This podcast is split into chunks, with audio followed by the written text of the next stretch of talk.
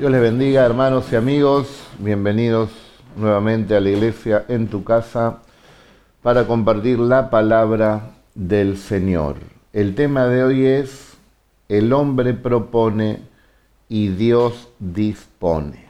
Están pasando muchas cosas a nivel mundial, pero tenemos que saber que el hombre puede proponer muchas cosas, pero el que maneja la agenda en este mundo es Dios. Nadie va a apurar a Dios ni le va a torcer el brazo. Todo se hará en el kairos de Dios, en el tiempo de Dios. Así que hermanos, nos toca a nosotros orar y hacer la voluntad del Señor. Y hoy en esta palabra el hombre propone y Dios dispone, va a ser una palabra de ánimo y de aliento que te va a impulsar a buscar a Dios y a estar tranquilo en Él, porque es Él el que irrumpe y el que hace todas las cosas por medio de su buena voluntad.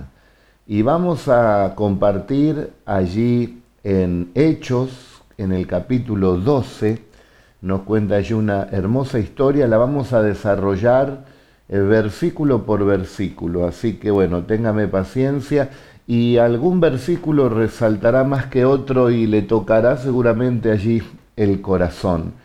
Les doy gracias a, cada uno de ustedes porque siempre mandan comentarios, nos animan, que la palabra les fue de bendición. Me gustaría también que comenten eh, qué le habló el Señor, ¿no? O cómo interpretaron alguna palabra que hemos dado, alguna frase, algo que también nos pueda edificar a todos, ¿no es cierto? Así que participemos todos juntos, porque en la abundancia del consejo estará también la sabiduría aquellos que quizás por primera vez nos ven, bueno, bienvenidos, eh, bienvenidos y acóplense al pueblo del Señor, a confiar en Dios en este tiempo. Aquellos que también quieren tener un estudio exhaustivo con respecto a los tiempos finales, pueden entrar también en el canal de, la Iglesia Cristiana de La Plata en YouTube y ahí va a encontrar también eh, varias prédicas y enseñanzas sobre todo también en estos tiempos es bueno que pueda eh, estudiar el, seminario de Apocalipsis. Hemos hecho un seminario hace muchos años, está allí filmado, los 22 capítulos, usted lo puede buscar y, ahí va a encontrar una palabra también que le va seguramente a edificar por la gracia del Señor. Y aquí también en Facebook eh, también entra al, fanpage aquí de, la iglesia, que es Reb Luis Eforza, y ahí usted va a tener eh, las 40 prédicas y muchas prédicas más también, eh, lo que fue de esta cuarentena y, también de otros cultos que hemos, que hemos realizado. Ya falta poco para volver a reencontrarnos nuevamente en el templo y adorar al Señor. Pero lo más importante ya lo tenemos, hermanos, es el Señor. ¿eh? El Señor está con nosotros, está en nuestro corazón, está en nuestra casa, en el trabajo, en el ministerio, en la familia, en donde quieras que vayas, el Señor estará siempre con vos.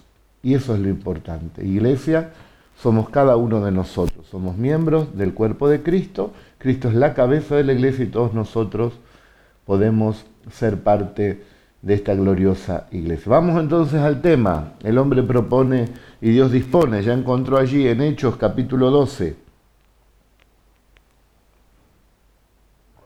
Dice, en aquel mismo tiempo el rey Herodes echó mano a algunos de la iglesia para maltratarles. Vamos a ir verso por verso. Bueno, en aquellos tiempos, dice, ¿no? Cristo resucitó, encomendó a los apóstoles, a los siervos de Dios que proclamen la palabra de Dios. Y Herodes, ustedes saben que él eh, tenía sangre también judía, ya que por parte de, de, su abuela, él también tenía parte con el pueblo, con el pueblo de Israel. Y queriéndose congraciar con los judíos, comenzó a maltratar al pueblo del Señor. ¿eh? Comenzó persiguiendo a la iglesia, dice, y los maltrataba. Fíjese que mm, en los tiempos de Jesús, cuando él ministraba, y también al comienzo en, los apóstoles, la persecución venía por los sacerdotes, por los religiosos, pero ahora la persecución viene por el poder civil, ¿eh? por el gobierno, por la política. Allí comenzaron a perseguir, a maltratar, dice Herodes, a los fieles. Y comenzó con los fieles, pero después ya quiso producir eh, un, mayor eco en, donde él estaba y congraciarse, como dijimos, entonces eh, persiguió directamente a los líderes. ¿eh? Dice el título que Jacobo fue muerto y Pedro fue encarcelado. La abuela de mm, Herodes se llamaba Mariamne, Mariamne ¿eh? por parte de esta abuela judía, que era descendiente de los macabeos, tenía sangre judía como hemos dicho. Eh, en el verso 2 dice que mató a espada a Jacobo, hermano de Juan. Bueno, las pasó Juan también, ¿no? Acá vemos que él tuvo esta pérdida, la pérdida de, su hermano, de Jacobo, eh, la Biblia habla de Jacobo el mayor y Jacobo el menor, aquí era Jacobo el, mayor, ¿no? Que muere a espada, eh, lo más probable decapitado por el rey Herodes. Y como esto le gustó al pueblo, bueno, comienza también a seguir persiguiendo y toma preso a quién? A Pedro. Ahora, volviendo a Jacobo, Fíjese que él tuvo un corto peregrinar, digamos, aquí en la tierra como cristiano, porque se fue rápidamente a la presencia del Señor. Algunos muchas veces pasa que cuando vienen las pruebas, el luto, distintas situaciones, una familia, muchos juzgan, bueno, que habrá hecho el pecado, que aquí, que allá.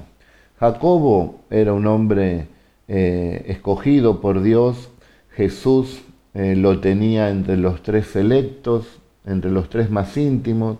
Cuando fue allí al monte de la, donde él se transfiguró, eh, estaba Pedro, Juan y Jacobo. Cuando echó a todos de la casa allí de Jairo, ¿no? Para orar por la hija de Jairo, los que estaban también era Pedro, Juan y Jacobo.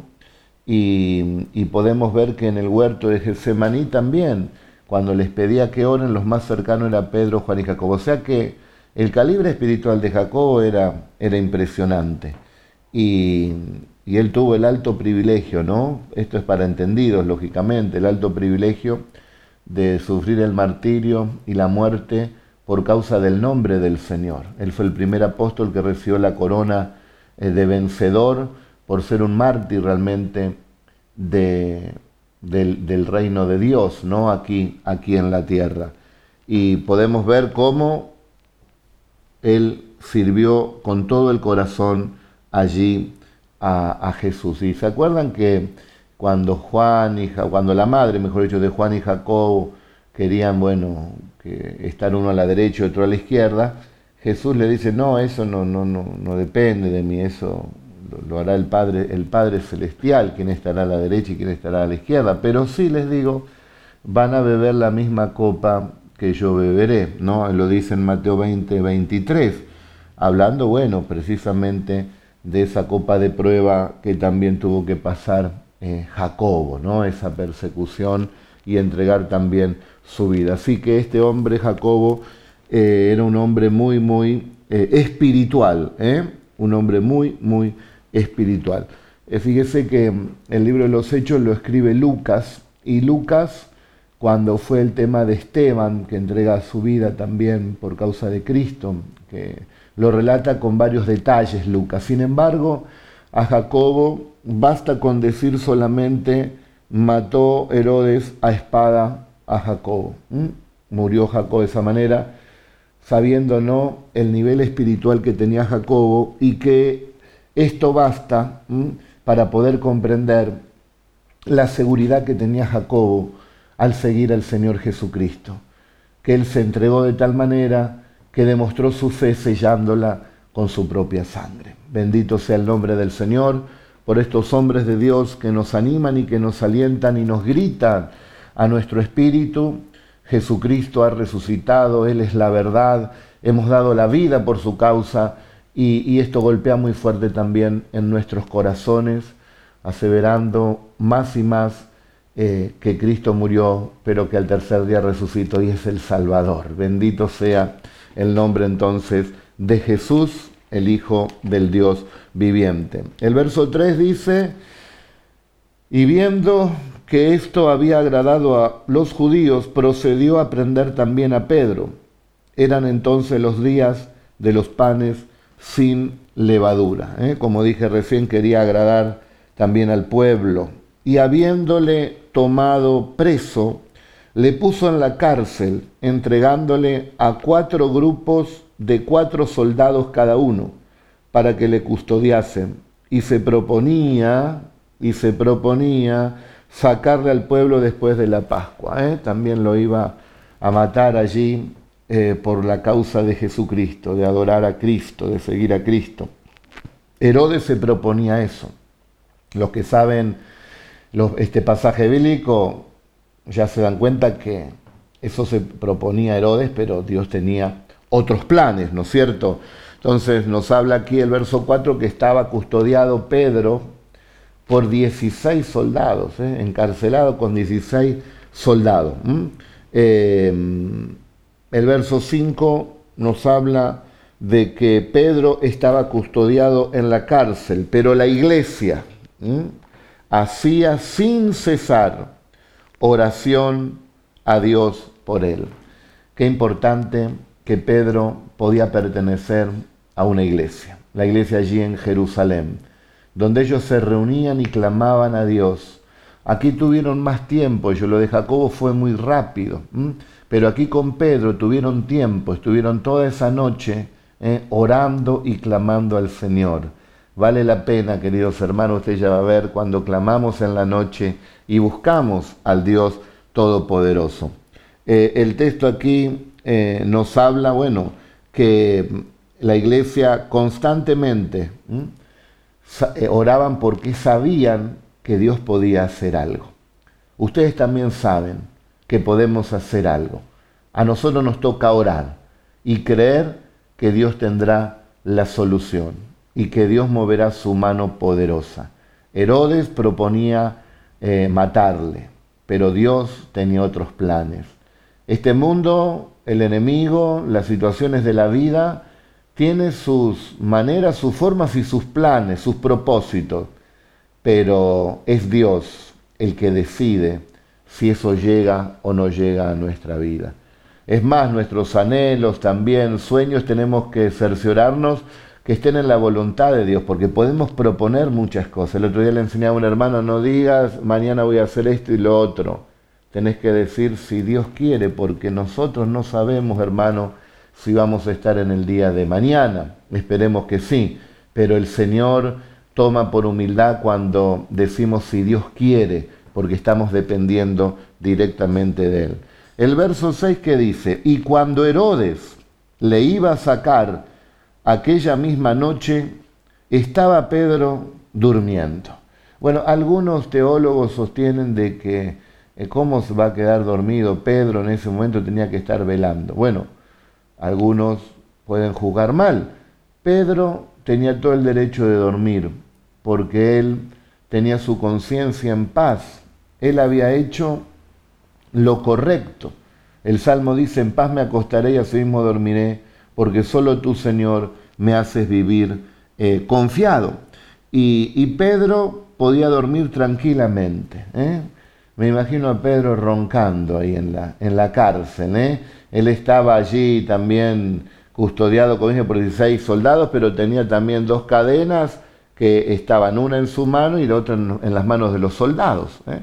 Y ahí estaba Pedro tranquilamente durmiendo, poniéndonos eh, Pedro por obra lo que él mismo pensaba y también escribió en una de sus cartas. Miren, en primera de Pedro 5.7 dice, echando toda vuestra ansiedad sobre él, porque él cuida de vosotros. Pedro podía enseñar, tenía autoridad, porque él lo ponía en práctica. Eh, ni bien se despertara Herodes, lo iba a tomar a, a Pedro, lo iban a matar, y Pedro estaba durmiendo tranquilamente allí porque había puesto toda su ansiedad en el, delante del Señor, porque sabía que Dios cuidaría de él. Descansá en el Señor. No es del que corre, no es del intelectual, no es el que tiene capacidad, no es del más hábil, no es de los príncipes, no, es de aquellos que confían en el Señor, de que pueden descansar en Jesús, el Hijo de Dios. Eh, aparte, Pedro también tenía una promesa. En Juan 21, 18, ¿se acuerda cuando Pedro le hablaba ahí de, Juan? ¿Qué va a ser de, de, Juan? Le dice. Y Jesús le dice, pero lo que yo voy a hacer con Juan, eh, a vos que te interesa. Para un poquito, Pedro. Aparte va a haber otro que te va a llevar, dice, dándole a entender que viviría muchos años. ¿eh? Pedro, lo que no entiende ahora lo entenderás después, le dijo.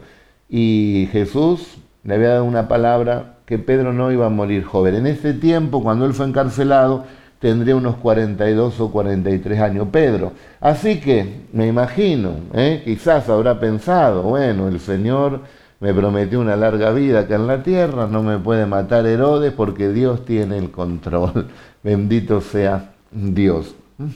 El verso 7, y aquí dice que se presentó un ángel del Señor y una luz resplandeció en la cárcel, dice la palabra de Dios. Y tocando a Pedro en el costado, le despertó diciendo, levántate pronto, y las cadenas se le cayeron de las manos. ¿eh? Ahora acá, en el verso 7, aparece un ángel.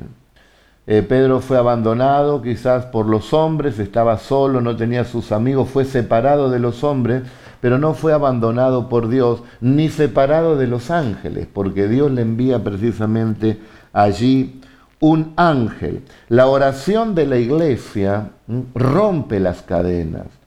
Cuando la iglesia ora se rompen las cadenas y, sobre todo de noche. Eh, cuando Pablo y Silas también oraron, se rompieron también las cadenas. Aliento a todos los hermanos que están orando en las noches, ¿no? que claman al Señor. Dios rompe las cadenas, Dios trae liberación a las personas que están atravesando distintas situaciones. Bueno, el ángel em, se le aparece a Pedro en un resplandor. Es que nadie nos puede separar de Dios, queridos hermanos. ¿eh? ¿Quién nos separará del amor del Señor? Nadie. Ni Herodes pudo y no podrá ningún hombre, ni diablo, ni nada creado. El ángel, bueno, le dice a Pedro que, que se levante, que, que se ate allí sus, sandalias, que, que bueno, que comience a ceñirse, dice allí, esa, esa túnica, esa vestimenta que él tenía, para, eh, para seguirlo al ángel, ¿no? O sea que lo involucra a Pedro eh, en este milagro que ya estaba ocurriendo. El ángel le, hace el comienzo, podemos decir, de la obra milagrosa. Ahora Pedro lo tenía que seguir. A veces nosotros queremos un milagro que Dios haga todo. No, no, Dios te va a mostrar una puntita, va a ver, eh, eh, quizás te mande un ángel o una palabra. Eh, bueno, recordemos que los pastores, según Apocalipsis, son los ángeles de la iglesia, entonces puede haber una palabra también que pueda tocar tu corazón y que esté, te esté guiando a la voluntad del Señor. Y entonces vos te vas encaminando detrás de esa palabra. Fíjese que el ángel no hizo lo que Pedro podía hacer. No lo, le dijo, levántate, Pedro eh, no, lo, no le hizo UPA a Pedro. ¿Le podía hacer UPA? Claro que sí, si tienen fuerza los ángeles. Pero no, bueno, vos Pedro te podés levantar y podés caminar. Lo que vos podés hacer, Dios no lo va a hacer por vos. Y lo que vos no podés hacer, Dios lo va a hacer por vos. Pedro estaba atado con cadenas, pero se rompen las cadenas. Fíjese que los soldados no se despertaron. Eh, el Señor produce allí esa liberación. Se cortaron las cadenas, de, eh, las cadenas que tenía Pedro, donde estaba ligado, atado a personas que lo iban a llevar a la muerte. Esos soldados lo iban a llevar a la muerte. Cuando nosotros oramos por las personas, también se rompen las cadenas, no solo del interior de esas personas, sino las cadenas que los ligan, los atan a otras personas, que lo van llevando también a una muerte espiritual. Entonces tenemos que orar y también el pueblo tiene que tomar siempre decisiones de estar unido, ligado a gente que nos transmita vida, que nos transmita la bendición del Señor. Y aquellos que andan en muerte, bueno, predicarles el Evangelio, ¿no? Pero no ser uno con ellos porque eh, van debilitando la vida espiritual y el ángel rompe precisamente esas cadenas que lo llevaban a Pedro a la muerte. Y esto quizás sea para alguien lo que estamos diciendo ahora. ¿eh? Le dijo el ángel, ciñete y átate la sandalia, y lo hizo así. Y le dijo, envuélvete en tu manto y sígueme. ¿eh? Ahí Pedro tenía que estar preparado. ¿eh? Prepárate, Pedro. Nosotros también estamos en esta cuarentena preparándonos, preparándonos para el milagro que Dios ya está eh, armando en los días que vienen, en los meses que vienen. Tenemos que estar preparados. Pedro, bueno, vamos, ponete en orden, prepárate y seguime. Cuando el Señor nos dé esa palabra, bueno, ahora sígueme, nosotros ya tenemos que estar como Pedro, ¿eh? allí eh, con sus vestiduras, tenía que estar también puestas sus sandalias y tenía que estar preparado para seguir al ángel. Bendito sea el nombre del Señor. Eh, con la seguridad, Pedro, de que el ángel le iba a ayudar en los obstáculos que podría haber encontrado en el camino. En definitiva, Dios nos está diciendo, avanza, ¿eh? sígueme, tienes mi palabra, tienes a Jesús, tienes el Espíritu Santo, tienes la fe, sígueme, avanza. El ángel del Señor va delante tuyo. Lo que no puedes hacer, el Señor lo va a hacer. Levántate, ¿eh? tenemos que hacer nosotros nuestra parte. El verso 9, y saliendo le seguía, pero no sabía que era verdad lo que hacía el ángel, sino que pensaba que veía una visión. ¿eh? Bueno, a pesar de todo eso, de que pensó que estaba en medio de un sueño, Pedro decidió seguirlo. Esto nos enseña también que tenemos que caminar por fe. ¿No dijiste alguna vez quién me mandó a estar acá? ¿Quién me mandó a meterme en esto? ¿Quién me mandó? Y bueno, ahora estamos en esto, ¿no? Y vamos caminando ¿eh? en fe y después nos damos cuenta que era la voluntad del Señor, no teníamos claro todo el panorama, pero nos animamos como Pedro Allí, bueno, vamos a caminar en ese éxtasis, eh, eh, en eso que pareció un sueño, nos animamos a caminar sobre ese sueño. Camina en ese sueño que el Señor te ha dado. ¿eh? Aunque parezca algo, bueno, difícil, que me voy a encontrar? El Señor, el Señor va adelante. Simplemente avanza, avanza en el nombre del Señor. Vamos llegando a ese milagro, haciendo lo que nosotros eh, podemos. Lo demás, como dije, lo va a hacer el Señor. Y dice el verso 10, y habiendo pasado la primera y la segunda guardia, dice, llegaron a la puerta de hierro. ¿Mm? Fíjese que cuando está el Señor con nosotros, todo está en el orden de Dios. No se despertó el enemigo, los soldados siguieron durmiendo y el ángel hizo pasar a Pedro la primera y la segunda y la segunda guardia. Llegaron a la puerta de hierro que daba a la ciudad, la cual se les abrió por sí misma.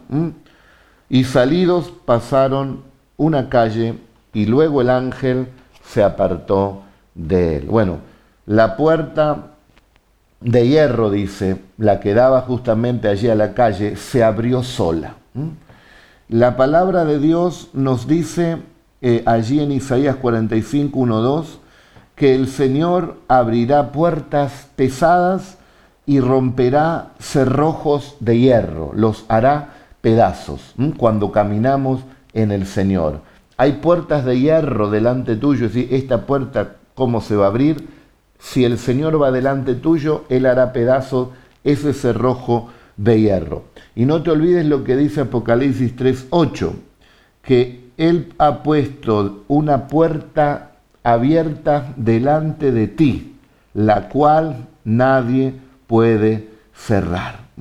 Y esa puerta, así como Pedro iba pasando una guardia, otra guardia, y se abren las puertas, así el Señor, al entrar por fe, al seguir a Jesús por medio de la fe en Él, se nos van abriendo las puertas. Pero tenés que levantarte, tenés que estar preparado y tenés que seguir al Señor.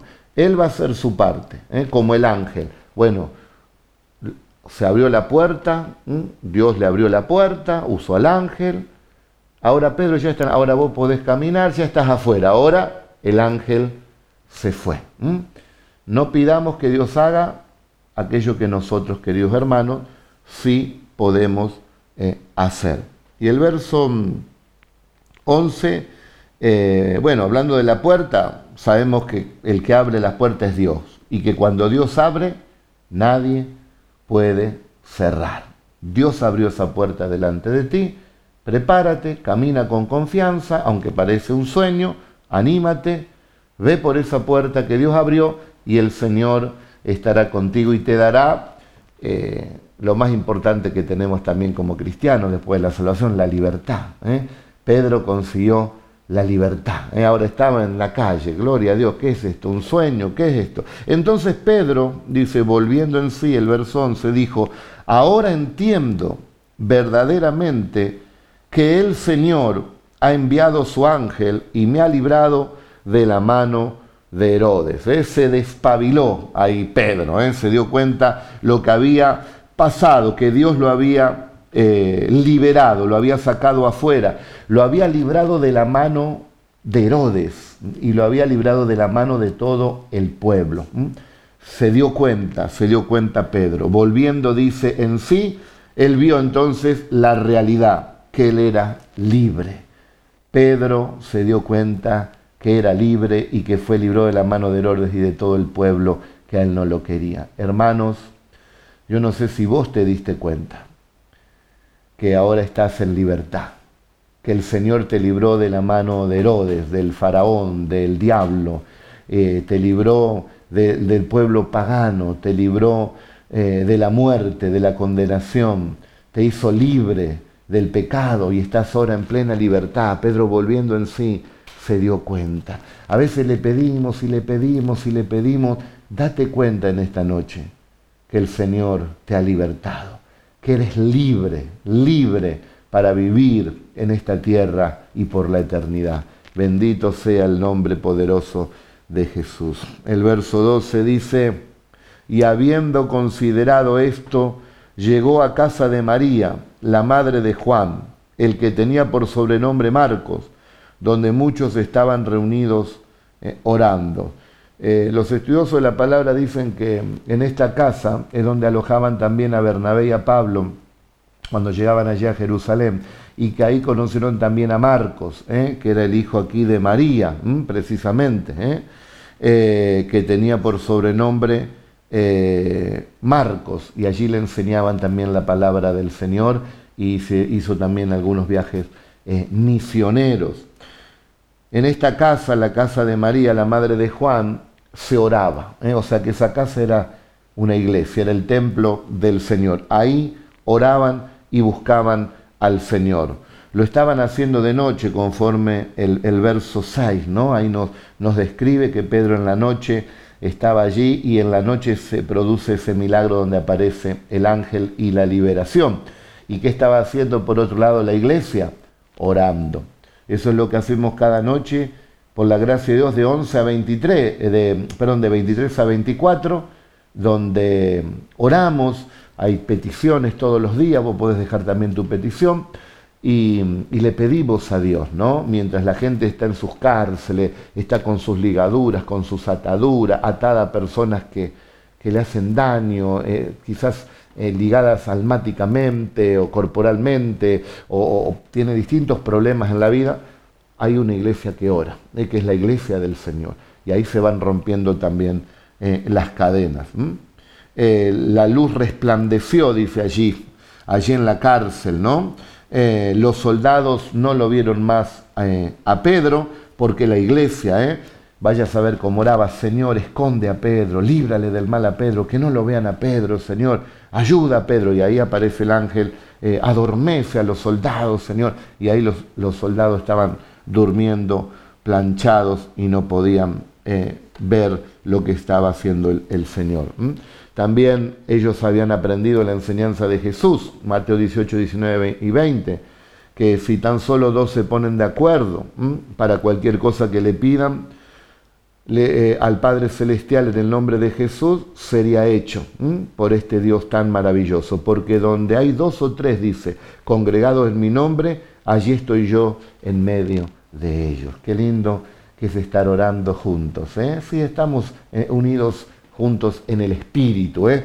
separados en el cuerpo, pero unidos en el espíritu, y ahí le pedimos también al Señor. Y nos ponemos de acuerdo ¿eh? para orar por cada petición y si tan solo dos, dice, se ponen de acuerdo, el Señor oiría y el Señor también respondería. El verso 13 dice mm, que cuando llamó Pedro a la puerta del patio, salió a escuchar una muchacha llamada Rode. Rode, el nombre sería Rosa, ¿eh? siempre hay una Rosa, ¿no? En todas las, las iglesias. Rosa, en esa noche era la portera, ¿eh? porque eh, el que venía a orar ahí no, no podía hacer mucho, mucho ruido, porque mm, ¿qué pasaba? Eh, escuchaban si no los vecinos y le podían denunciar. Yo me acuerdo en un templo teníamos un timbre que sonaba muy fuerte, entonces poníamos ahí la puerta entreabierta y un portero, para que no despierte a los vecinos con el ruido. Y me acuerdo de los porteros de Hino, de Celso, de Maxi, de Pato, bueno, que en las vigilias, ¿no? Estaban ahí de portero. Así estaba Rode, ¿eh? recibiendo a los nuevos, no grites mucho, bueno, vení, vamos, vamos a orar acá, ¿no? Y ahí estaba, ¿eh? estaba cerca de la puerta ¿eh? de esta reunión secreta porque los ponían presos y los mataban en ese, en ese tiempo. Ahora, el verso 14 dice, la cual cuando reconoció la voz de Pedro, de gozo, dice, no abrió la puerta sino que corriendo dentro dio la nueva de que Pedro estaba a la puerta, de, la alegría que tenía Rode. ¿eh?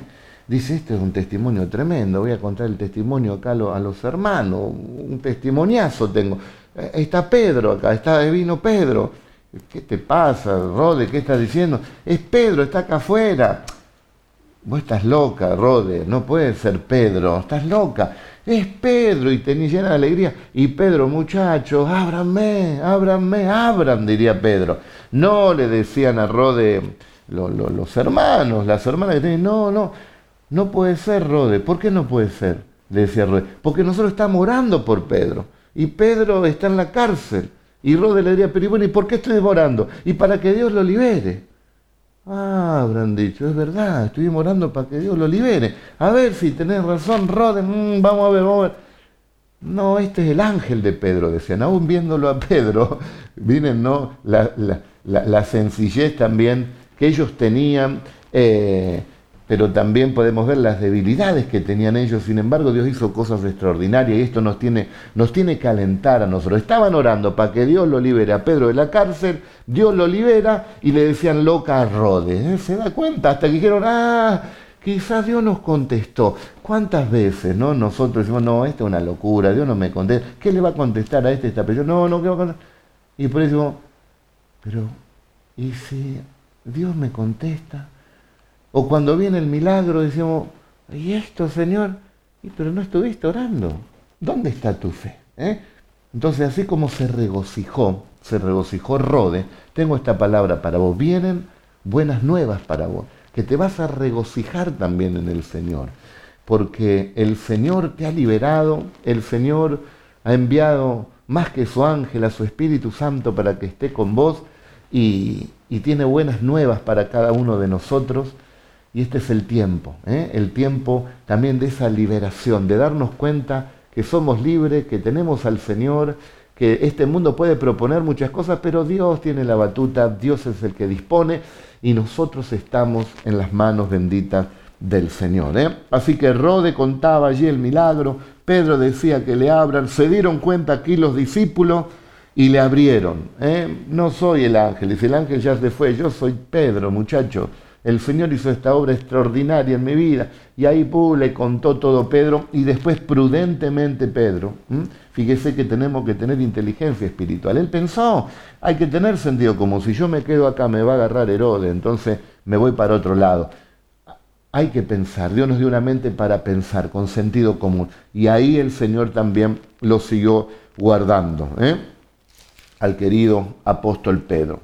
Eh, el verso 16 mm, dice, bueno, el 15 es lo que le relaté y ellos le dijeron, estás loca, pero ella aseguraba que sí era, entonces ellos decían, es un ángel.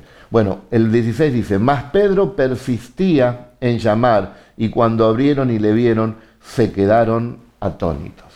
Este es un tiempo donde vamos a ver maravillas tan grandes de Dios que vamos a quedar atónitos. Espero que no quedemos embobados ahí, no, eh, como diciendo, ¿qué hago ahora? Eh? ¿Para dónde voy? Eh? No, no, que podamos estar despiertos y entendiendo que es un tiempo especial de Dios para su pueblo. estaban tan alborotados, tan alegres, tan atónitos, que el verso 16 justamente nos está hablando de que Dios abrió la puerta más difícil, ¿no? Sacarlo a Pedro de la cárcel y le abrió la puerta de hierro. Después, la puerta donde estaban acá en la casa de María, Dios no se la abrió. Ahí la tuvieron que abrir los discípulos. Por eso Rode le dijo, ábranle, y la abrieron. Esto nos enseña que Dios hace la, la más difícil. Dios le abre la puerta de la cárcel en estos tiempos a tanta gente que está ciega, que está presa, que está atormentada, que está en pecados, que está en oscuridad, en tinieblas, y le trae la salvación. Eh, los convierte el Señor, le toca el corazón y pueden ver la luz. ¿eh? Y los saca de esa, de, esa, de esa cárcel, le abre la puerta. El Señor es el que abre la puerta. Pero nos enseña que la iglesia le tiene que seguir abriendo las demás puertas a los discípulos. Por eso tenemos que ser compasivos los unos con los otros, con la gente nueva, ir abriéndole las puertas también para que se pueda desarrollar en Cristo Jesús. Miren si no le abrían la puerta a Pedro, ¿eh? no le cerremos la puerta a nadie para que también se puedan desarrollar. La puerta difícil la abre Dios, pero también nos ha puesto a nosotros para abrir las puertas sencillas que Dios nos ha capacitado para poder eh, hacerlo. Así que fue glorioso lo que estaban allí experimentando los discípulos. El verso 17 dice, pero él haciéndole con la mano señal que se callen porque era un alboroto, imagínense, porque si gritaban tanto iban a venir también los soldados romanos y le iban a apresar otra vez a Pedro. Cálmense muchachos, le decía Pedro, y les contó cómo el Señor le había sacado de la cárcel y dijo, haced sabe de esto a Jacobo y a los hermanos, y salió y se fue a otro lugar. ¿eh? Pedro le decía, no alboroten tanto, esperen un poco, déjenme, déjenme hablar. Le contó allí el milagro, les dijo que se lo comuniquen a quién, al pastor principal de Jerusalén. El pastor principal era eh, también Jacobo, ¿no? Eh, el otro Jacobo. Y tenían que contarle este gran testimonio, este gran milagro. Fíjese cómo Pedro, aun siendo apóstol, estaba sujeto allí, ¿no? Al pastorado de, de principal de quién? De Jacobo. Y también cuéntenlo a la iglesia, dice, para que se pongan contentos, contarlo a todos los hermanos. Y allí Pedro, bueno, prudentemente, como dije, se fue para otro lugar. El verso 18 dice que fue, que fue de día, que luego, de, que luego que fue de día, hubo no poco alboroto entre los soldados sobre los cuales eh, tenían custodiado a Pedro. Mas Herodes, habiéndole buscado, dice, sin hallarle, después de interrogar a los guardas, con, ordenó llevarlos a la muerte. ¿eh? Después descendió de Judea a Cesarea y se quedó allí. Fíjense la bronca que tenía eh, Herodes. ¿eh? Herodes tenía una bronca tremenda. ¿Por qué? Porque le habían arrebatado la presa que tenía. Él quería quedar muy bien, acá tengo a Pedro, uno de los principales predicadores de este camino, acá vamos a hacer esto y lo otro con Pedro. Herodes proponía, pero Dios es el que disponía, Dios es el que tiene el control sobre los reyes de la tierra, el cielo gobierna sobre la tierra, el Señor es el soberano de todos los reyes de la tierra. En este tiempo los reyes, los gobernantes, los presidentes, los que están en eminencia, dicen sus cosas, ¿no? Y que hay este movimiento y pasa el otro. Pero aquí el que maneja todo es Dios. Dios es el que maneja los tiempos. Así que cuando el Señor diga, hijo mío, ve a buscar a mi pueblo, ahí viene el Señor. Por más que el anticristo quiera entrar en escena, si Dios no quiere, no va a poder. Por más que quieran unirse las naciones para un gobierno mundial, si Dios no quiere todavía, no van a poder. Si están desesperados para firmar el pacto de siete años con Israel, que muchos lo han querido intentar eh, eh, firmar y no han podido, porque todavía el Señor dice, no es tiempo. Así que nosotros nos toca, queridos hermanos, orar, como esta iglesia, orar, hacer la voluntad de Dios, consagrarnos al Señor y mientras vamos avanzando, Dios va produciendo esa liberación, ¿eh? Eh, va sacando de la cárcel a las personas y vamos viendo la gloria del Señor. Así que Herodes quedó como un león furioso, lo buscó, pero no lo encontró. ¿Quién podrá hallar al que Dios escondió? Si estamos escondidos en Cristo, como dice la palabra, mire, estamos escondidos en Cristo, Colosenses 3:3, porque habéis muerto y vuestra vida está escondida con Cristo en Dios. También eh, David dice que nuestro Dios es nuestro escondedero. ¿eh? Ahí nos podemos esconder en el Señor. Estamos escondidos con Cristo en Dios, dice Colosenses 3:3. Fíjese que si nosotros, hermanos, morimos a la vieja vida, al viejo hombre, entonces vamos a estar escondidos en quién? Escondidos en Cristo Jesús. El diablo no nos va a ver a nosotros, sino que va a ver a Cristo. ¿eh? Los enemigos, así como estos soldados, los enemigos de Pedro, no lo pudieron ver a Pedro. ¿eh? Así tampoco los demonios, el diablo no nos van a poder ver a nosotros porque estamos escondidos en Cristo. Pero si hacemos, dice, morir eh, las obras de la carne, porque habéis muerto y vuestra vida está escondida en Cristo. Si se va manifestando la nueva criatura con la ayuda del Espíritu Santo, que es posible, hermano, porque el Espíritu Santo está para ayudarnos y vos estás escuchando la palabra y Dios nos va limpiando cada día, entonces es posible. Entonces Dios nos va escondiendo en su mano. Fíjense el título, bueno, de este pasaje de Hechos capítulo 12 es Jacobo muerto, ¿eh? Eh, Pedro fue encarcelado podemos decir, Jacobo muerto, Pedro fue liberado. Si alguien muere, como dice aquí, porque habéis muerto y vuestra vida está escondida en Cristo, cuando nosotros morimos al viejo hombre y a la vieja vida, hay muchas posibilidades que mucha gente pueda ser liberada. ¿eh? Para que me entienda, Jacobo muerto se entregó hasta lo sumo, Pedro fue liberado. Cuando nosotros también nos humillamos y morimos a la vieja vida y andamos en el espíritu muertos a la carne, muertos a los, a los deleites de la carne, a los vicios de la carne, a los pecados de la carne, pero vivos en el Espíritu, entonces Dios tiene instrumentos para usarlos en el nombre del Señor Jesús para traer también liberación a aquellos que están en la cárcel. Por eso cuando oramos se produce también esa liberación cuando damos la palabra del Señor. Di la palabra, le decían al Señor, y por medio de esa palabra eh, ocurrían los milagros. Así que podemos hacer también esta obra maravillosa de liberación en el nombre poderoso de Jesús de Nazaret. ¿Y cómo termina esta historia? Desde el verso 20 eh, al verso 25, que ahí termina el capítulo 12. Mira, hemos explicado todo el capítulo 12 de Hechos. Qué tremendo, ¿no? En menos de una hora. Qué bendición. Herodes, muerte de Herodes. Dice que bueno, que allí hubo un pequeño problema entre los de Tiro y los de Sidón, y allí, bueno, hicieron eh, una reunión, dice que sobornaron a Blasto, que era un camarero mayor del rey, pedían paz, bueno, allí los atendió Herodes, después le dio una, los arengó a todos los que estaban allí de Tiro y de Sidón, y entonces, como todo adulador, lo que querían era un beneficio que hicieron. Uh, la palabra que diste Herodes no es palabra de hombre, esa es palabra de Dios. Y él ahí en su vanidad se movía de aquí para allá, atrayendo la gloria para él. Y dice el texto, El pueblo aclamaba gritando, voz de Dios y no de hombre.